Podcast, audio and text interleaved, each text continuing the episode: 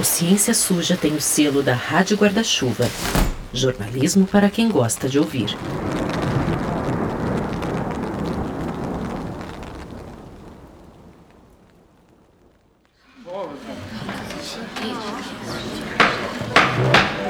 Em 1925, um professor americano foi a julgamento por ensinar a teoria da evolução a alunos do ensino médio.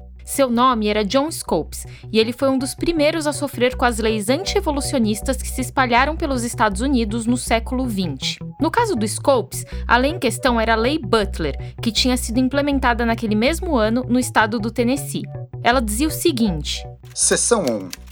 É proibido que qualquer professor de qualquer universidade ou escola pública que seja apoiada integralmente ou em parte pelos fundos do Estado ensine teorias que neguem a história da criação divina do homem, como diz a Bíblia, e a ensinar, ao invés disso, que o homem descende de animais inferiores. O professor Scopes foi condenado a pagar 100 dólares, o que, atualizando para os valores de hoje e fazendo a correção monetária, daria mais ou menos 7.500 reais. O caso se tornou um símbolo da interferência da religião na educação e virou até filme em 1960, com o título O Vento Será Tua Herança.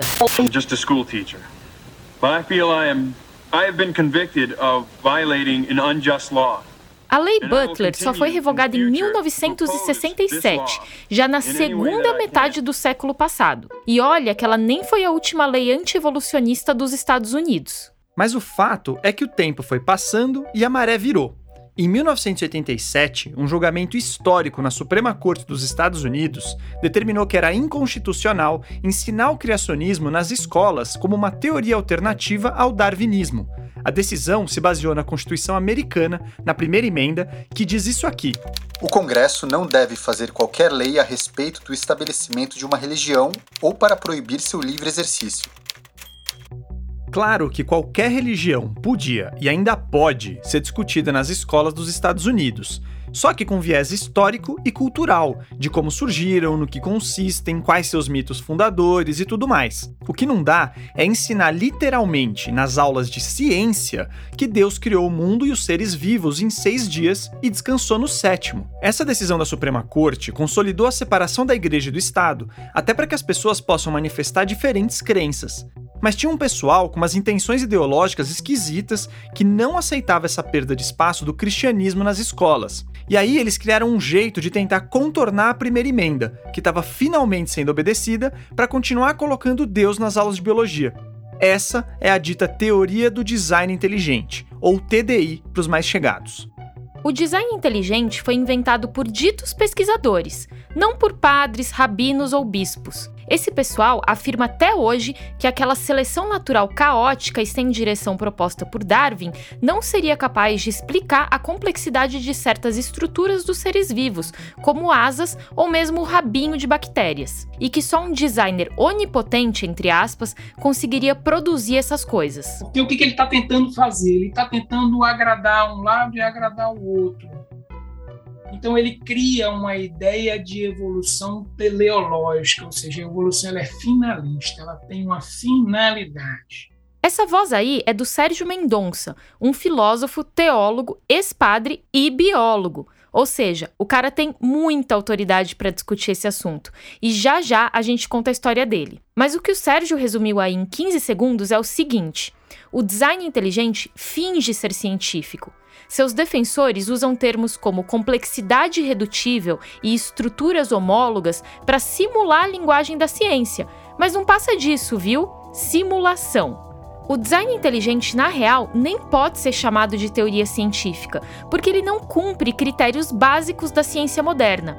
E ele foi sim desenvolvido para levar o cristianismo e o próprio criacionismo disfarçado para as aulas de biologia. Tem provas disso, e elas ficaram claras em outro julgamento, esse de 2005. Calma que a gente já chega lá. E se você tá pensando que design inteligente é coisa de norte-americano, é mesmo. Mas o Brasil tá correndo atrás do prejuízo que nos diga Damares Alves, ex-ministra da Mulher, da Família e dos Direitos Humanos, que só deixou o cargo para concorrer nas eleições. A igreja evangélica perdeu espaço na história. É, nós perdemos o espaço na ciência quando nós deixamos a teoria da evolução entrar nas escolas quando nós não questionamos, quando nós não fomos ocupar a ciência. A igreja evangélica deixou a ciência para lá e vamos deixar a ciência sozinha, caminhar, caminhando sozinha. E aí cientistas tomaram conta desta área. Para você ver como essa ideia está se espalhando por aqui, a gente inclusive foi para o Rio de Janeiro acompanhar o terceiro Congresso Brasileiro de Design Inteligente. Eu quero convidar todos vocês para participarem de um congresso sensacional, o terceiro Congresso Brasileiro do Design Inteligente. Nesse episódio, a gente vai mostrar como o design inteligente é uma tentativa maquiada de acabar com o Estado laico e impor o fundamentalismo religioso na sociedade como um todo. Eu sou o Telro Preste. E eu sou Thaís Manarini. E esse é o segundo episódio da segunda temporada do Ciência Suja, o podcast que mostra que em crimes contra a ciência, as vítimas somos todos nós.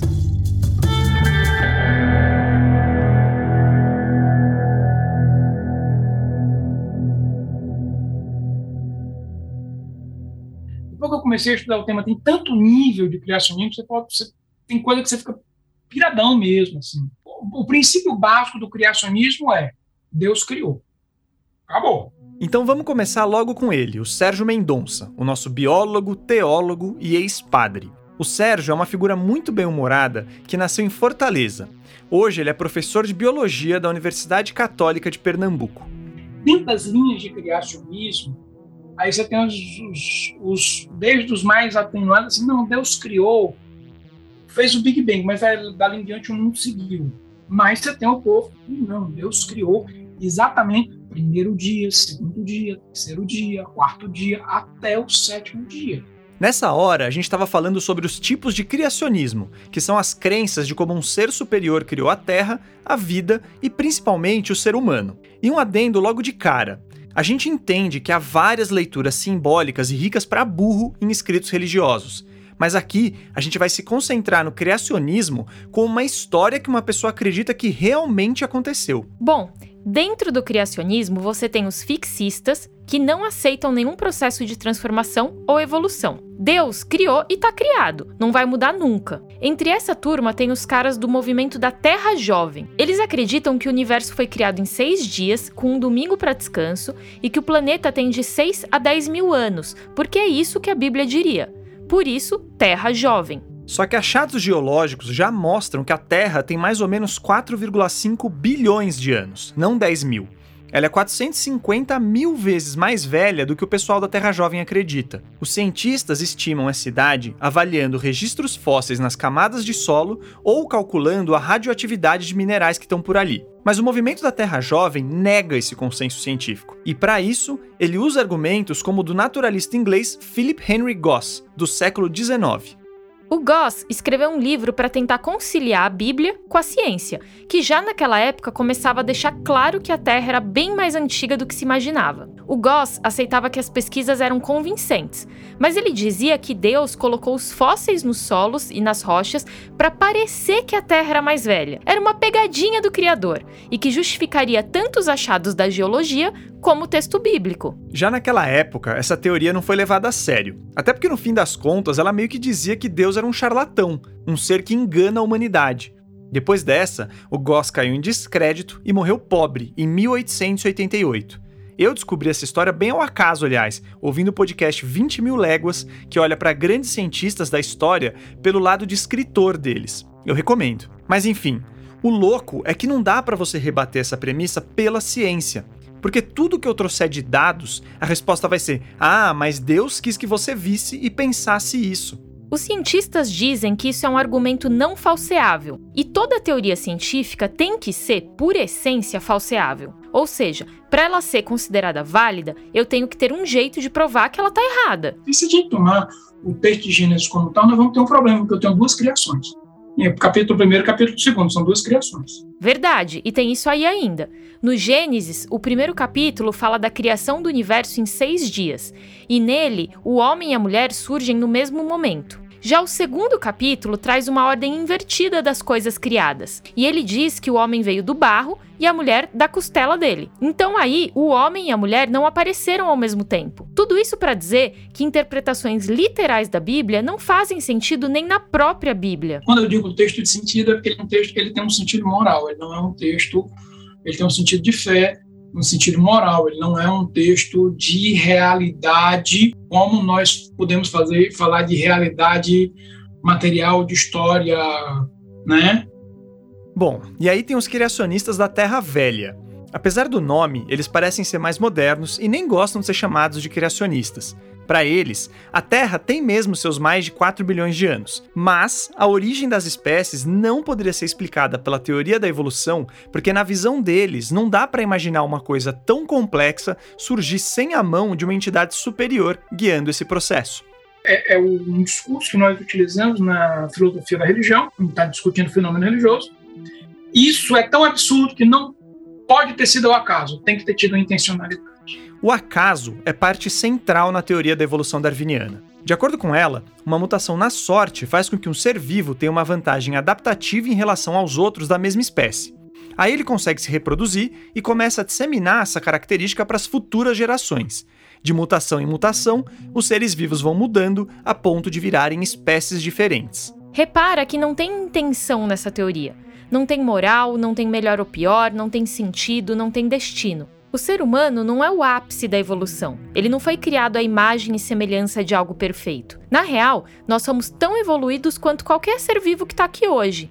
Só que dizer que o ser humano não é especial e que a vida não tem um sentido é uma coisa que pega demais para certos grupos religiosos e que, para falar a verdade, incomoda quase todo mundo. Tem hora que dá uns pequenos curto-circuito, não vou negar não.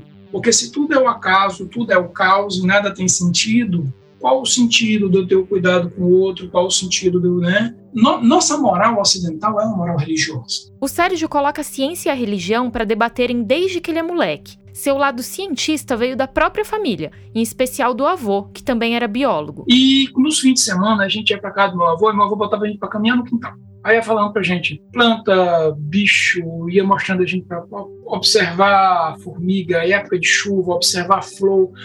Tá, então o Sérgio virou biólogo que nem o vô, com doutorado e tudo. Mas e o lado religioso dele?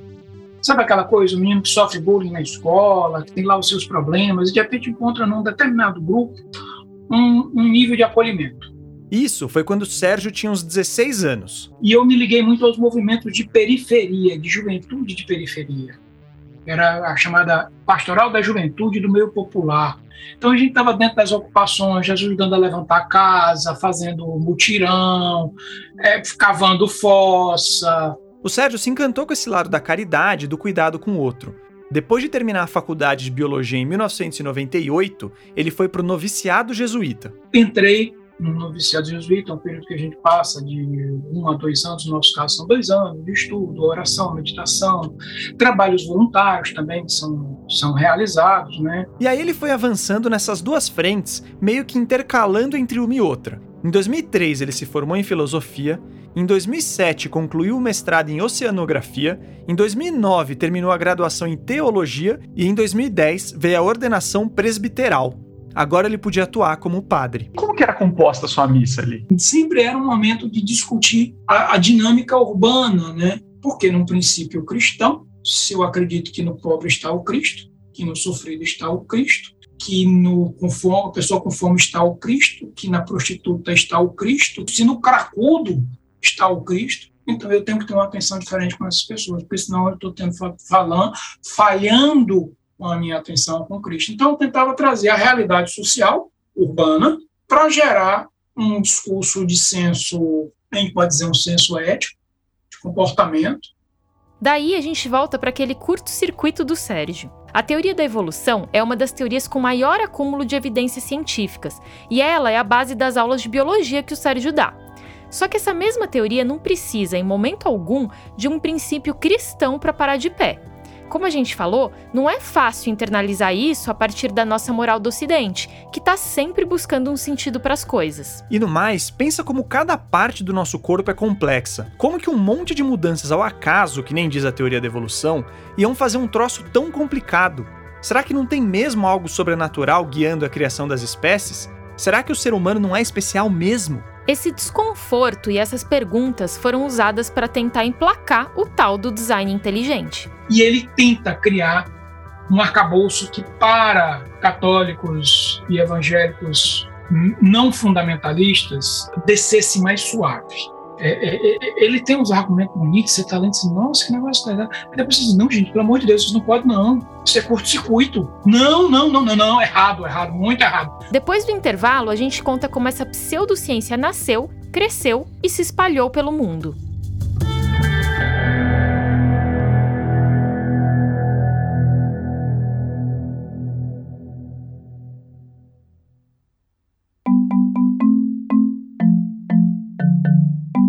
Oi, pessoal, passando para lembrar que essa temporada do podcast Ciência Suja foi viabilizada pelo Instituto Serra Pilheira, que fomenta pesquisas e a divulgação científica no Brasil. Eles, inclusive, também apoiaram o podcast 20 mil léguas, que eu falei antes.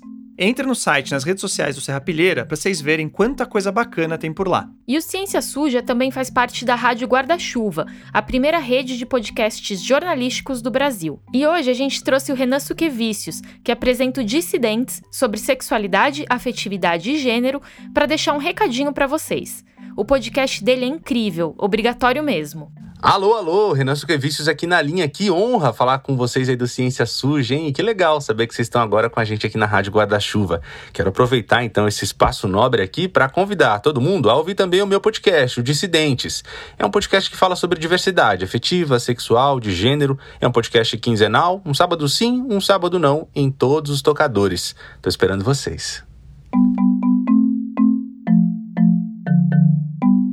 Eu posso ir falando? Vocês querem que eu vou perguntando? Que vocês, que vocês perguntando? Essa voz aí é do Luiz Gustavo de Almeida. Ele é um microbiologista que trabalha com projetos educacionais e mídias sociais no Instituto Questão de Ciência, o IQC.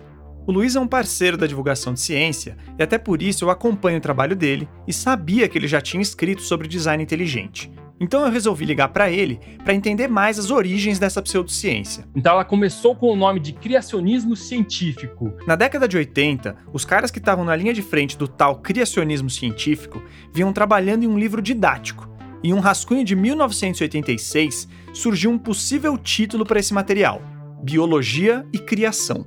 Só que lembra daquele julgamento nos Estados Unidos de 87 que a gente falou na abertura? Aquele que não deixava mais ensinar o criacionismo como uma alternativa ao darwinismo? Então, quando saiu a decisão da Suprema Corte, esse pessoal precisou mudar de rumo, porque se eles insistissem em termos como criacionismo e criacionistas, certamente o judiciário ia pegar eles no pulo e acabar com o sonho de falar em Deus nas aulas de biologia. Daí, os espertinhos foram lá, editaram material e trocaram criacionismo científico por design inteligente. Em 1989, saiu a primeira edição do que seria o livro didático Biologia e Criação, mas agora chamado de Sobre Pandas e Pessoas. E mas principalmente foi política para driblar um pouco ali a primeira emenda e religiosa, para falar, olha, a gente está perdendo muito espaço da religião dentro das escolas. As crianças não estão mais aprendendo a, a, teoria da criação, a, o criacionismo, uh, e a gente está perdendo esse espaço. Essa tentativa de enganar o governo dos Estados Unidos ficou bem documentada em um julgamento de 2005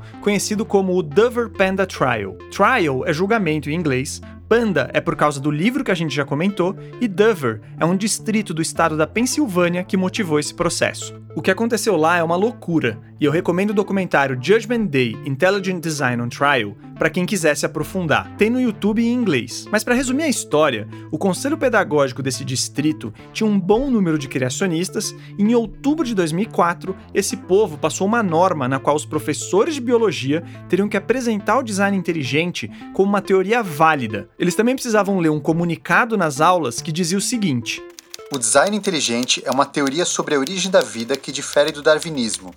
O livro de referência sobre pandas e pessoas está disponível para estudantes interessados em ganhar conhecimento sobre o que design inteligente realmente é. Assim como toda teoria, estudantes são encorajados a terem uma mente aberta mas os professores se recusaram a seguir essas normas e aí a polêmica foi crescendo até que um grupo de pais resolveu processar o Conselho Pedagógico de Dover, o que levou o caso para um tribunal federal da Pensilvânia.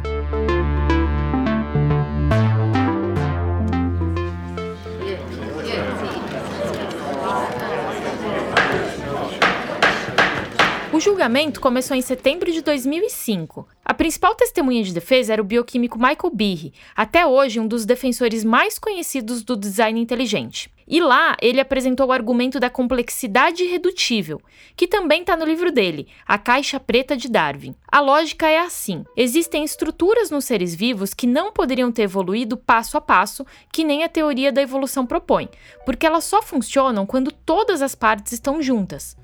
Ou seja, se o todo traria uma vantagem evolutiva, então não teria por que, pelo darwinismo, essas peças se juntarem. Só um ser superior mesmo para criar isso. E para exemplificar tal complexidade redutível no julgamento, o Birri partiu para o exemplo mais surrado da história do design inteligente, o do flagelo da bactéria. Inclusive, algumas dessas bactérias possuem esse flagelo, que seria como se fosse um motor, tá? É, bactérias, elas vivem sempre, a maioria das vezes, elas vivem em ambientes aquáticos.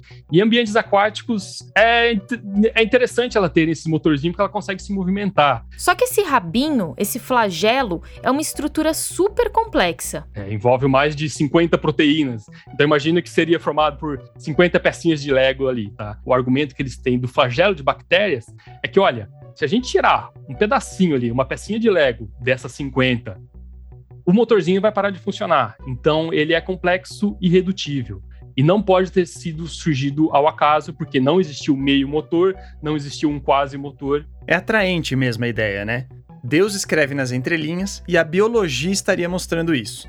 Só que tem um detalhe: o flagelo não é irredutível. Olha, se você pegar essa proteína, esse, esse conjunto de proteínas, 50 proteínas, 50 pecinhas de Legos que formam ah, o flagelo bacteriano e tirar 40 delas, a gente tem uma estrutura que a gente encontra em outras bactérias que serve para uma outra coisa. Ou seja, antes dessa estrutura agregar mais proteínas ao acaso para se transformar em um motor de popa, ela já tinha uma outra função em outras bactérias. Aliás, ela chegou a ser uma injeção de toxina Sabe a peste bubônica, a peste negra, que matou pelo menos 75 milhões de pessoas na história? Então, a bactéria que causa essa doença, a Yersinia pestis, usou essa injeção para causar esse estrago.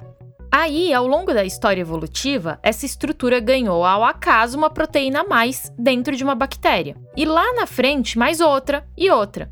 Assim, a estrutura foi ganhando funções distintas ao acaso até chegar no flagelo. Isso tudo está descrito em artigos científicos sérios. Era só o Birra estudar. Mas não, ele preferiu passar um carão no julgamento com essa comparação infeliz. Em dado momento, o Birra inclusive quis fazer uma analogia para o juiz. Ele disse que o flagelo é como uma ratoeira. Se você tirar uma peça da ratoeira, ela deixa de funcionar. Então, só um designer para construir essa armadilha. Mas aí entra o Kenneth Miller, um biólogo da Universidade Brown que serviu de testemunha da acusação. Então, o que o, que o Ken Miller fez foi uma sacada genial, que ele foi na audiência, ele foi com uma ratoeira, só que ele não foi com uma ratoeira em forma ali na mão dele. Ele pegou um pedacinho da ratoeira, ele tirou só aquela mola e aquela parte que prende o ratinho e usou como prendedor de gravata. Ele falou: olha só, aqui o argumento de vocês é exatamente o que eu estou tentando explicar. Você pode ter uma estrutura complexa hoje que a gente vê, mas que no passado, você tirando algumas pecinhas dela, ela serviu para uma outra coisa. É, ficou pequeno para o BIR. E a gente não está trazendo áudio disso porque só há registros do julgamento por escrito. Mas aquele documentário que eu falei faz umas dramatizações bem estilo Discovery Channel, sabe? Vale a pena.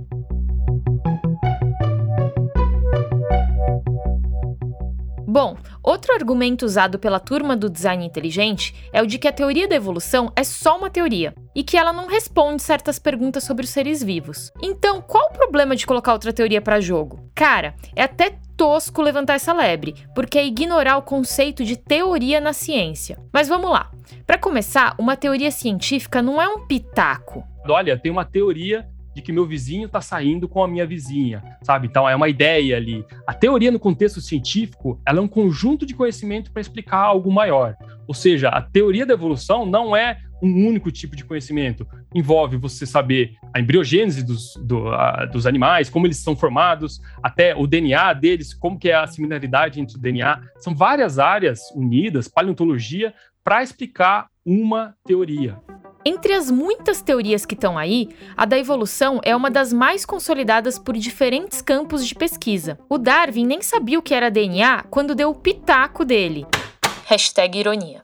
Mas a tecnologia foi avançando e as descobertas da genética, por exemplo, confirmaram e até aprimoraram a teoria da evolução. Isso aí é muito legal, porque uma teoria científica é viva. Ela é atacada a todo momento por pesquisadores sérios para ver se para de pé ou se vai ser necessário fazer um adendo ali e outra colar. Ela tem que ser falseável, lembra?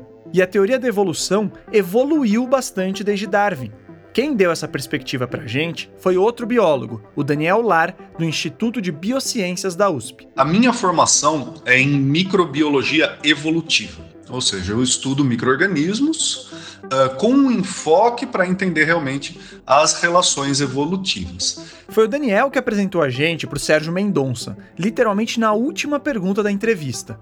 Mas no resto da conversa, e foi uma conversa de quase duas horas, a gente ficou falando de evolução. Uh, os organismos, eles se reproduzem, e a reprodução, né, ou seja, as cópias, entre aspas, que são feitas dos organismos, elas não são perfeitas, elas possuem diversidade, elas possuem variação entre si. E aí, em cima desta variação, então, Darwin entendeu que uh, fenômenos podem ocorrer de uh, de sobrevivência diferencial, ou seja, alguns indivíduos vão ter uh, uma sobrevivência maior e outros vão ter uma sobrevivência menor, vão deixar mais descendentes. Então, esse é o, o algoritmo fundamental. Tá, então esse é o básico da teoria da evolução.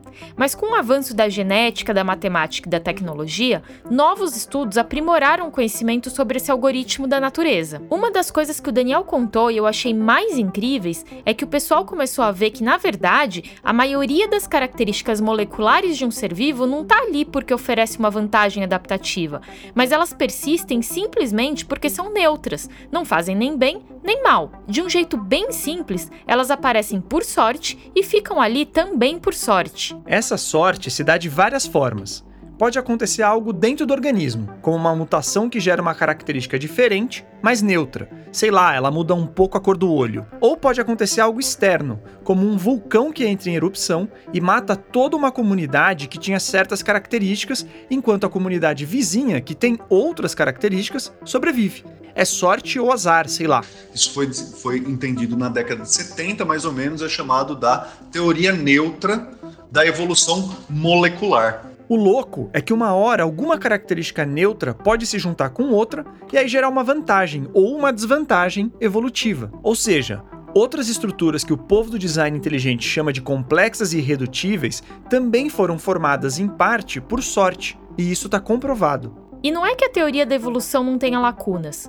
Os cientistas ainda não sabem como surgiu a consciência, por exemplo. Mas é como o Daniel falou: a ausência de evidência não é evidência de ausência. A ausência de evidência não é evidência de ausência. Legal isso, né? Não é porque você nunca viu um filhote de pomba que as pombas nascem velhas, ou que porque pesquisadores ainda não conhecem um detalhe de uma teoria científica que ela deixa de ser válida. Eu não faço especulações em cima de onde eu não tenho evidência. Né? Esse é o método científico. Então, justamente, você está correto uh, em que design inteligente é pseudociência porque não possui método científico.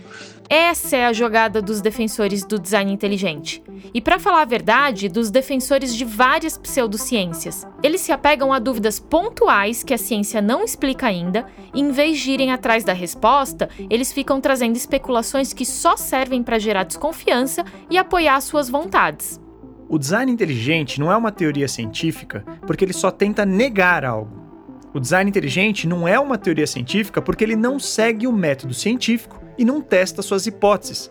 O design inteligente não é uma teoria científica porque ele não é falseável, já a teoria da evolução é apoiada em descobertas factuais, que vão dos nossos órgãos vestigiais, como o apêndice ou o dente do siso, até os registros fósseis. Qualquer pessoa que tem dúvidas sobre teoria da evolução pode visitar um laboratório de microbiologia que você consegue ver a evolução de um dia para o outro. Bactérias é muito fácil você estudar a evolução, porque elas se multiplicam muito rápido, você consegue uma população gigantesca de bactérias. E se você não aceitar o convite para visitar o laboratório do Luiz, tudo bem.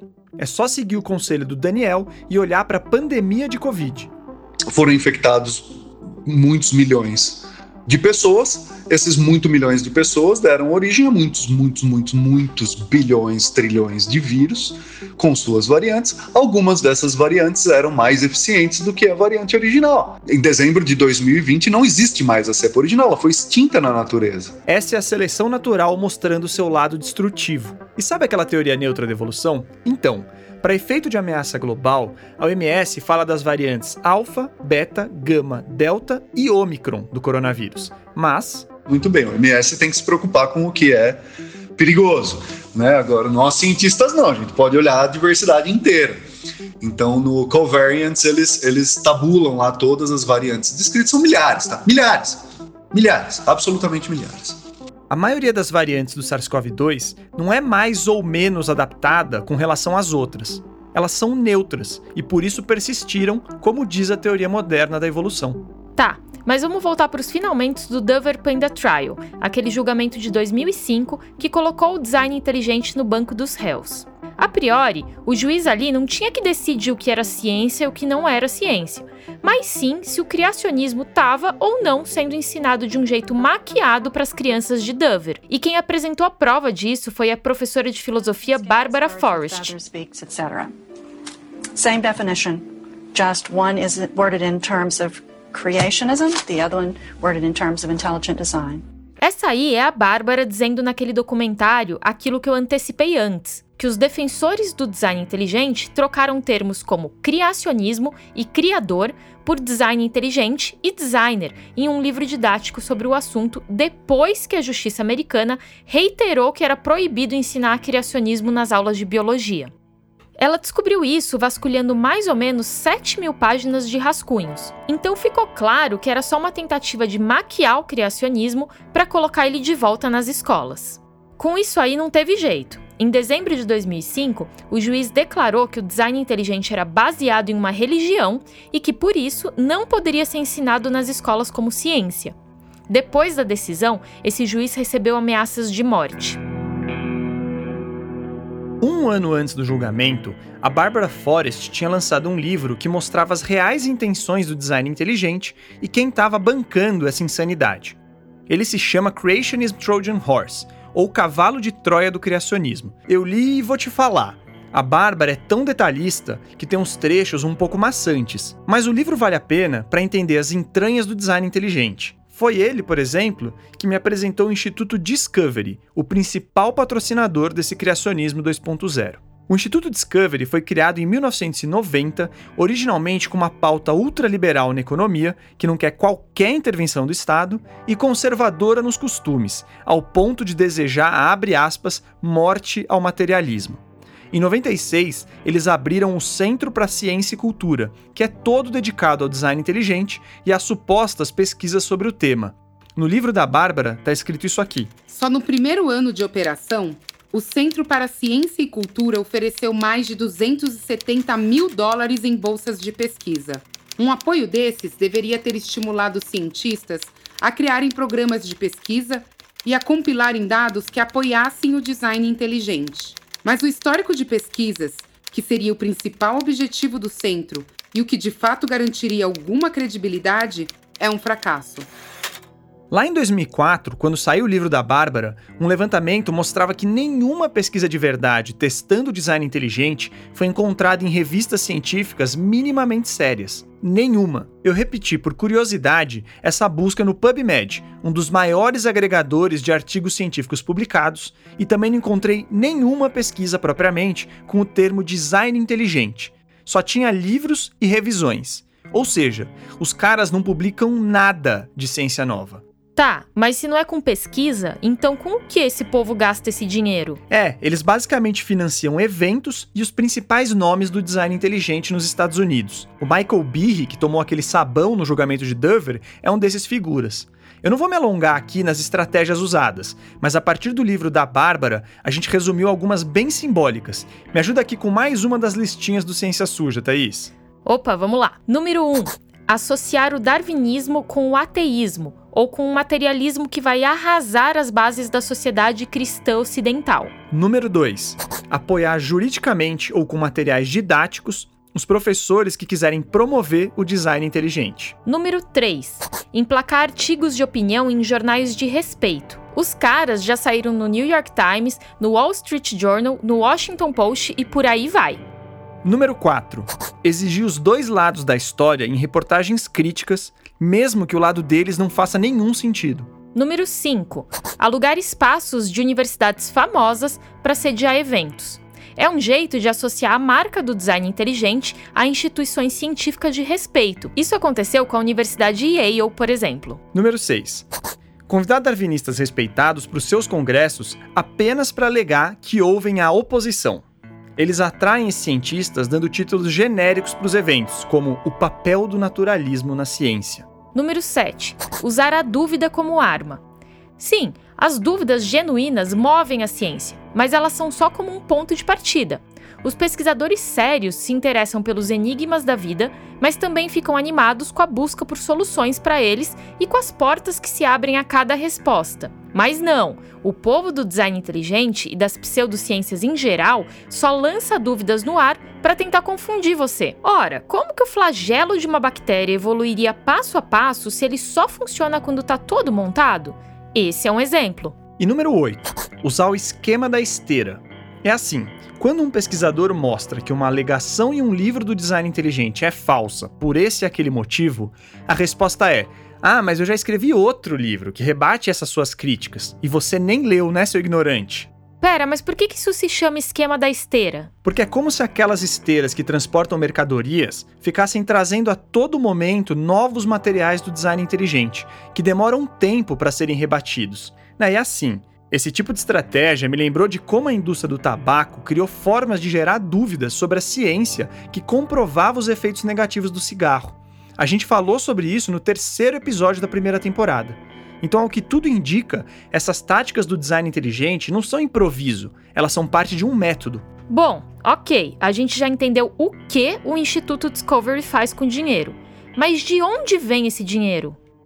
Pois é, a Barbara Forrest escreveu sobre isso também. O Instituto Discovery chegou a captar mais de um milhão de dólares por ano em doações só para o Centro para Ciência e Cultura.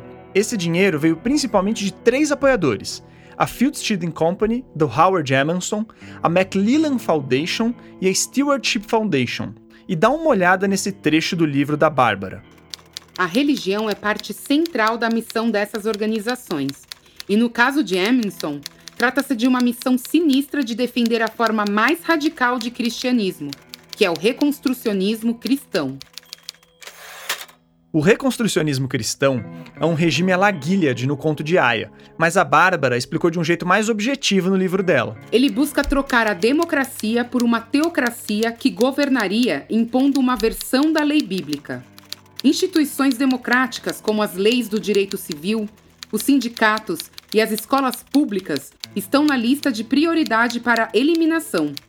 Mulheres devem ficar em casa. Homens considerados insuficientemente cristãos perderiam a cidadania e provavelmente seriam executados. Essa teocracia é tão rígida que a pena capital se estenderia para além de crimes como sequestro, estupro e homicídio, para incluir, entre outras coisas, blasfêmia, heresia, adultério e homossexualidade. E é essa organização, apoiada por esse tipo de gente, que veio dar o ar da graça no Brasil em 2017.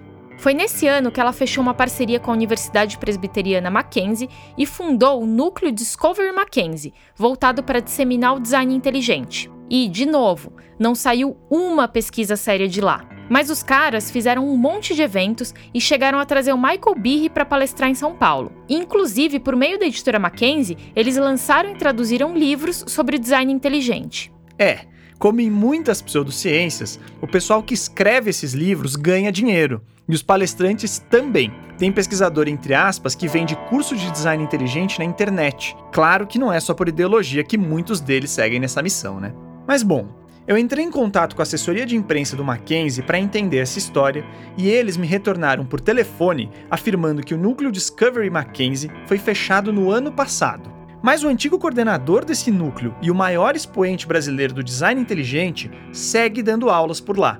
É o químico Marcos Eberlin. O Eberlin é presidente da Sociedade Brasileira de Design Inteligente e, quem diria, o Mackenzie aparece no site dessa sociedade como um dos patrocinadores. Eu também perguntei sobre isso para a assessoria, e a resposta dessa vez veio por e-mail. O Mackenzie tem apoiado ao longo de sua trajetória inúmeras atividades acadêmicas relacionadas às áreas do saber em que atua, promovidas interna ou externamente, como congressos, colóquios, mesas redondas.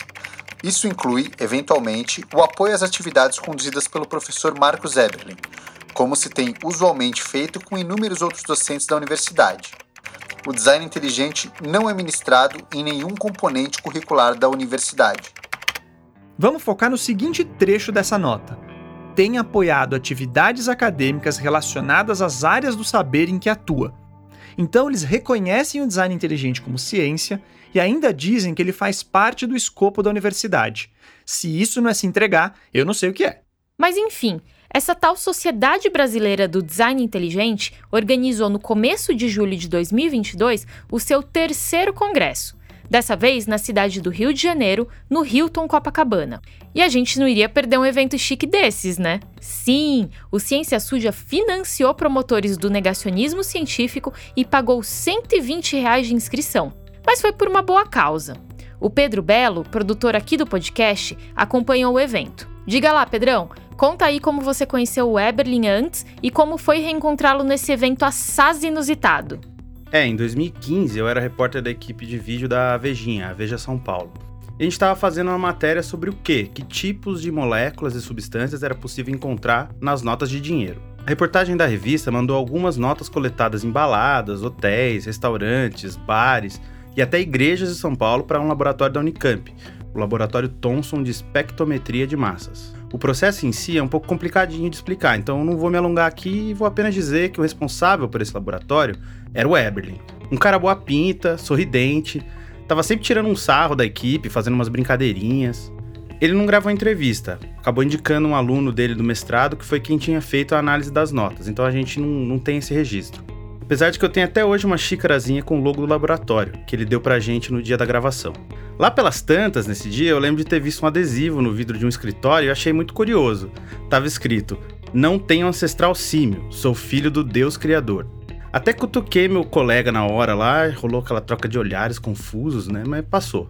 Uma busca rápida por imagens do Eberlin na internet e você encontra essa foto dele, atrás do vidro com esse adesivo em primeiro plano, provavelmente tirada nesse mesmo escritório aí. Engraçado que o Felipe Barbosa, nosso editor aqui, encontrou no fundo dessa foto uma evidência de que o Eberlin, que é de Campinas, pode ser torcedor da Ponte Preta, um dos times de futebol da cidade, que ironicamente tem o apelido de Macaca.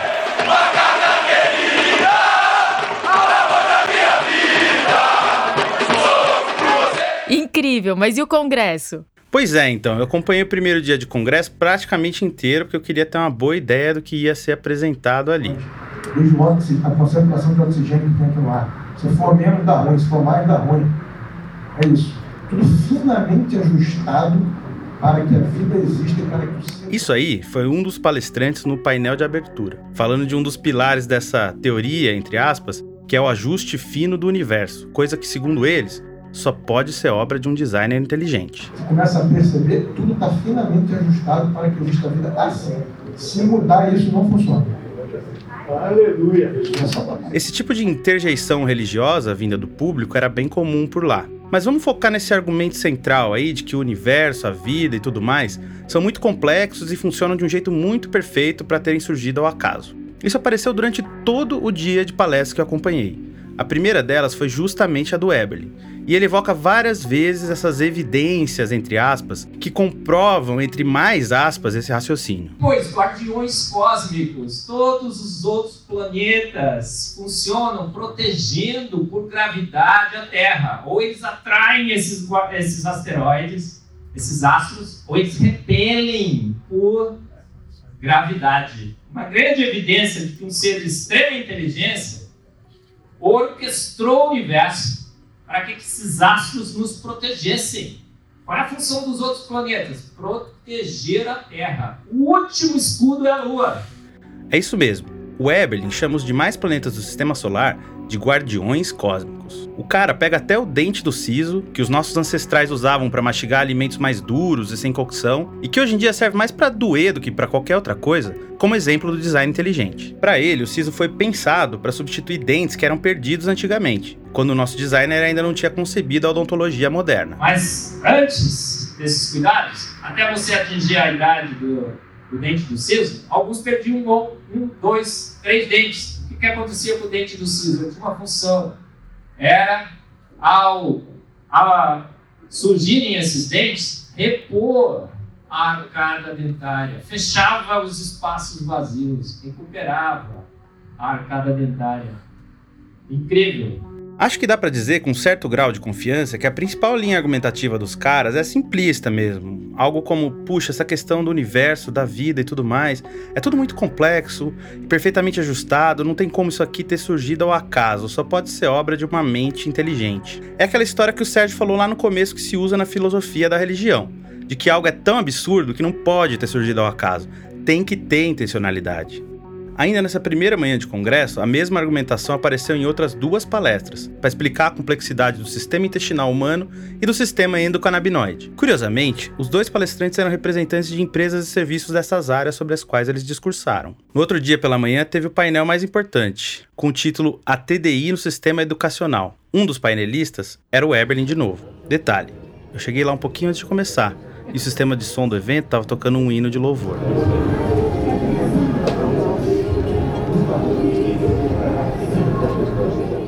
O painel começou com Eberlin falando que, já que é proibido o ensino da TDI nas escolas, eles são contra. O negócio é que, como eles são obrigados a ensinar a evolução.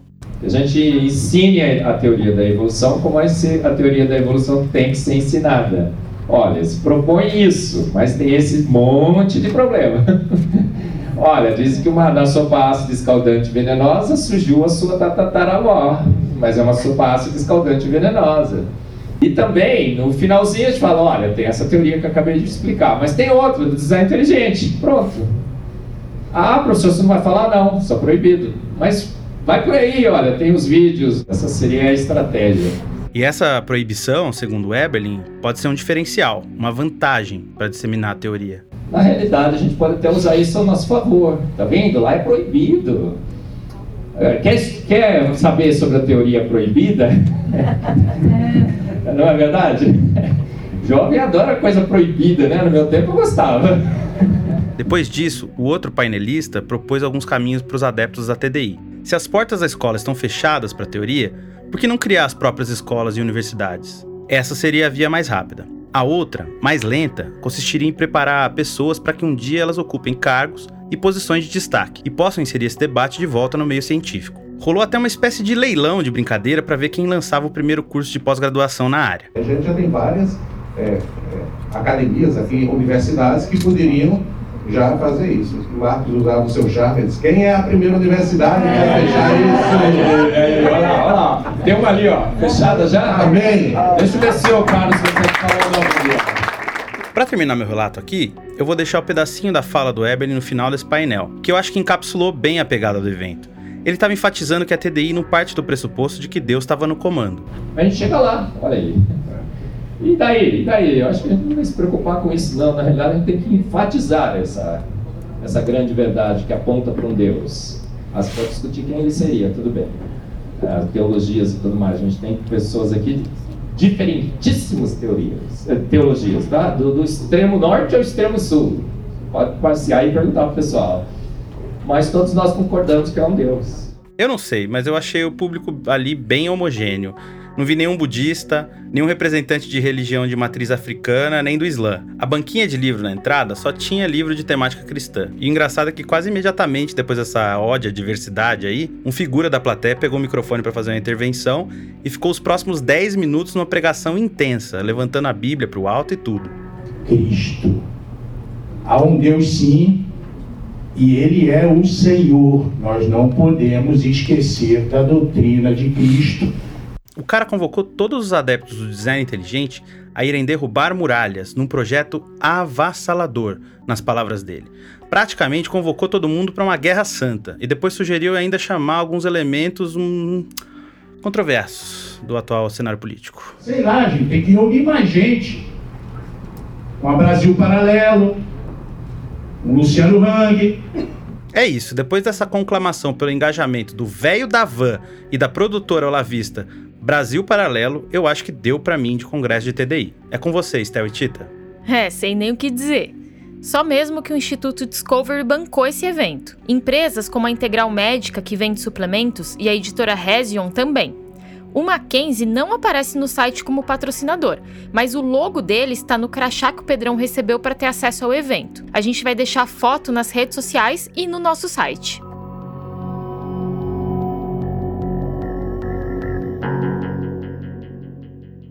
E lá vamos nós de novo criticar o Mackenzie, mas por outro motivo. É que duas de suas lideranças foram parar no governo Bolsonaro com uma pegada de fazer a religião avançar sobre o Estado laico e sobre a educação e a ciência. O primeiro foi o Benedito Aguiar Neto. Em janeiro de 2020, ele virou presidente do CAPES, uma das principais instituições de financiamento de pós-graduação no Brasil. O Aguiar Neto defende abertamente o design inteligente. Em uma matéria no site do Mackenzie, ele disse que Queremos colocar um contraponto à teoria da evolução e disseminar que a ideia da existência de um design inteligente pode estar presente a partir da educação básica, de uma maneira que podemos, com argumentos científicos, discutir o criacionismo. E não, não podem. Esse Aguiar Neto foi exonerado no ano seguinte por outro maquenzista que se misturou com o bolsonarismo. E esse você certamente conhece, porque ele saiu muito nos noticiários é o pastor e ex-ministro da Educação Milton Ribeiro, que já foi vice-reitor e membro do Conselho Deliberativo do Mackenzie e que ficou famoso por essa fala aqui. A minha prioridade é atender primeiro os municípios que mais precisam e, e segundo, atender uh, a todos os que são amigos do pastor Gilmar. Foi um pedido especial que o presidente da República fez para mim.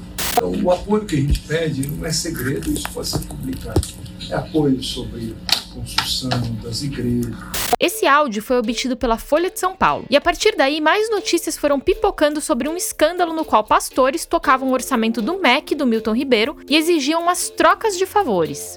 E ainda sobre a atuação de pastores no Ministério da Educação, em entrevista ao jornal O Estado de São Paulo, o prefeito Gilberto Braga, da cidade maranhense de Luiz Domingues, afirmou que o pastor Arilton Moura teria pedido um quilo de ouro para liberar obras de educação no município.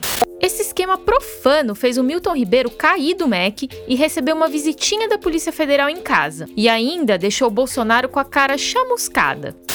O Milton, coisa rara de eu falar aqui eu boto a minha cara no fogo pelo Milton, minha cara toda no fogo pelo Milton.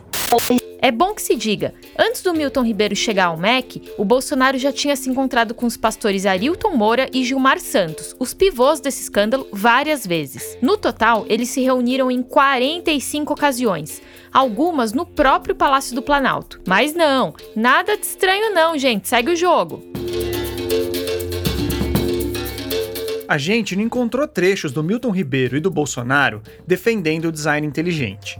Mas os dois estão buscando o mesmo objetivo dessa pseudociência, só que por um outro caminho. Eles querem impor os ideais religiosos deles na educação e acabar com essa história de Estado laico.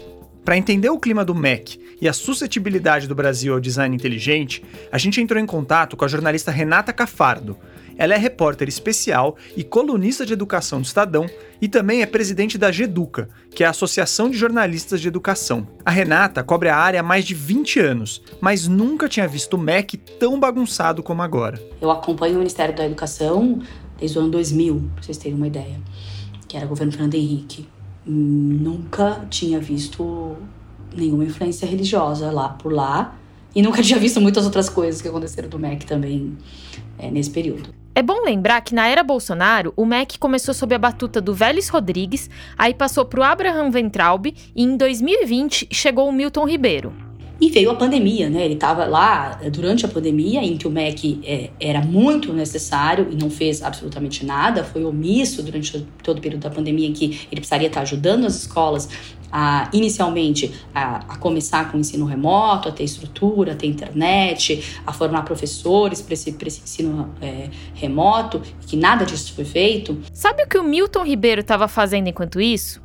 Rodando o Brasil a pedido dos pastores Gilmar e Arilton. O prefeito que tivesse nas graças dos pastores, sabe-se lá como, recebia o ministro e conseguia pedir verba para o seu município. E eram nesses encontros que eles também distribuíam Bíblias, né? Em que eles faziam pregações no palco. A Renata mandou umas fotos dessas Bíblias. A gente vai compartilhar no nosso site e nas redes sociais. Mas é um negócio absurdo, porque não era uma Bíblia qualquer que era distribuída, o que já seria questionável em um evento do Ministério da Educação. Na contracapa dessas Bíblias foram colados textos que misturavam religião e elogios ao Milton Ribeiro e ao trabalho que ele vinha fazendo com os pastores Gilmar e Arilton, os dois do escândalo do MEC. Tinha até foto deles, numa tentativa de ligar o Ministério da Educação à disseminação do ensino religioso e a esses pastores. Inclusive, muito dizem que o ministro caiu por causa disso, porque o Centrão é, disse que o ministro não estava aceitando tantos deputados, porque o lobby dele era com os pastores. Ele ia nas cidades que os pastores mandavam, não nas cidades que os deputados pediam. Então isso começou a irritar de alguma forma o Centrão. Durante a conversa, a Renata disse que não ouviu nenhuma história de design inteligente circulando no Mac. Eles não são tão sofisticados assim, tá? Eu acho. Eu acho que eles são um pouco toscos em, em muita coisa, né? Mas é, se chegar em alguém um pouquinho mais inteligente, o cara pode falar: é isso, vamos se, vamos, vamos se segurar nisso que que a gente consegue por esse meio aí, por essa sutileza, né? Possivelmente o design inteligente ainda não foi encampado pelo governo atual, porque eles nem precisaram de algo mais complexo assim para atacar a laicidade do Estado. Pô, tinha pastor tomando conta do MEC e distribuindo bíblias em eventos oficiais, e o negócio só manchou a mesma imagem do governo quando a imprensa ligou isso a um possível esquema de corrupção. E não é só corrupção o problema. Até para defender a tolerância religiosa, não dá para aceitar a promoção institucional de só uma crença. Conhecer várias matizes religiosas na escola, várias culturas é uma coisa, e é uma coisa bem válida. Agora, apoiar criacionismo ou os dogmas de uma única religião nas salas de aula não é algo republicano. A gente precisa pensar nessas eleições como um momento para reforçar os limites institucionais entre Estado e religião e também entre ciência e religião. Esse ponto sobre o limite entre ciência e religião eu levei para o papo com o Sérgio, o nosso biólogo, teólogo, filósofo, ex-padre da primeira parte do episódio. Assim, a religião pode discutir sobre a questão moral, ética, dentro de determinados limites. Então, religião, fale das coisas de sentido, não, não entra, não entra no universo dos fenômenos, dos fenômenos de ciência. Você não tem a técnica para discutir isso e nem os conceitos, porque os conceitos são diferentes. Tá aí o maior crime conceitual do design inteligente. É fazer uma leitura tão rasa da Bíblia ao ponto de achar que o que está escrito ali é um fato. Não é, e é muito mais complexo que isso. Os escritos religiosos são cheios de interpretações, e eles merecem ser discutidos, inclusive por quem é ateu como eu, pelo sentido que buscam trazer para as diferentes esferas da vida. Ah, é, faltou contar o fim da história do Sérgio e por que ele deixou de ser padre.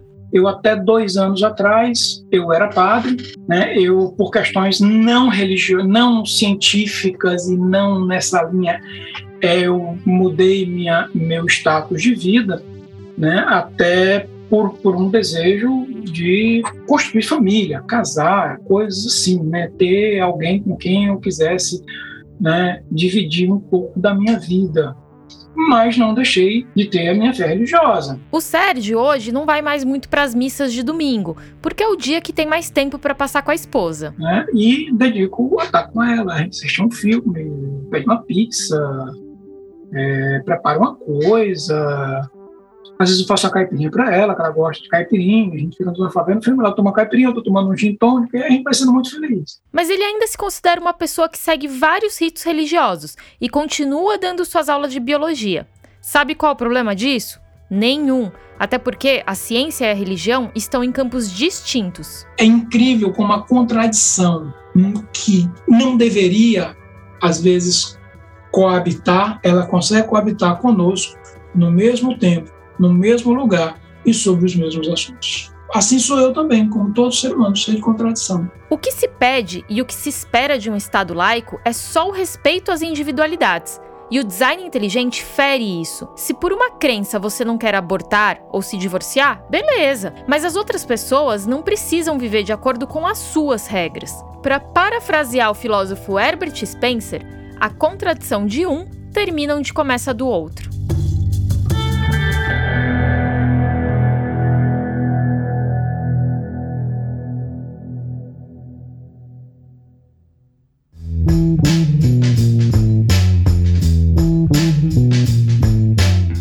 Suja é apresentado por mim, Thaís Manarini. E por mim, Telro Preste. A produção é da Nave Reportagens, do Pedro Belo e do Felipe Barbosa. Esse episódio foi apurado por mim, pela Chloé Pinheiro e pelo Pedro Belo. O roteiro foi feito pelo Theo e pelo Pedrão, com o apoio do resto do time. As trilhas e a edição de som são do Felipe Barbosa. Ele também fez as vozes complementares junto com a Ana Campos.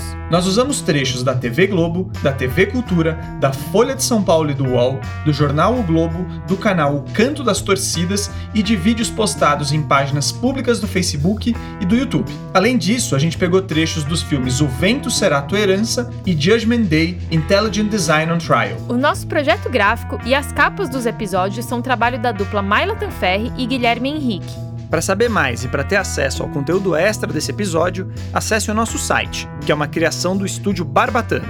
É www.cienciasuja.com.br. Esta segunda temporada tem mais uma vez o apoio do Instituto Serra Pilheira. A gente agradece a confiança deles e também do Instituto Questão de Ciência, nosso parceiro nos mesacasts dessa temporada. Siga o Ciência Suja nas redes sociais. É só procurar a gente no Instagram, no Twitter e no Facebook.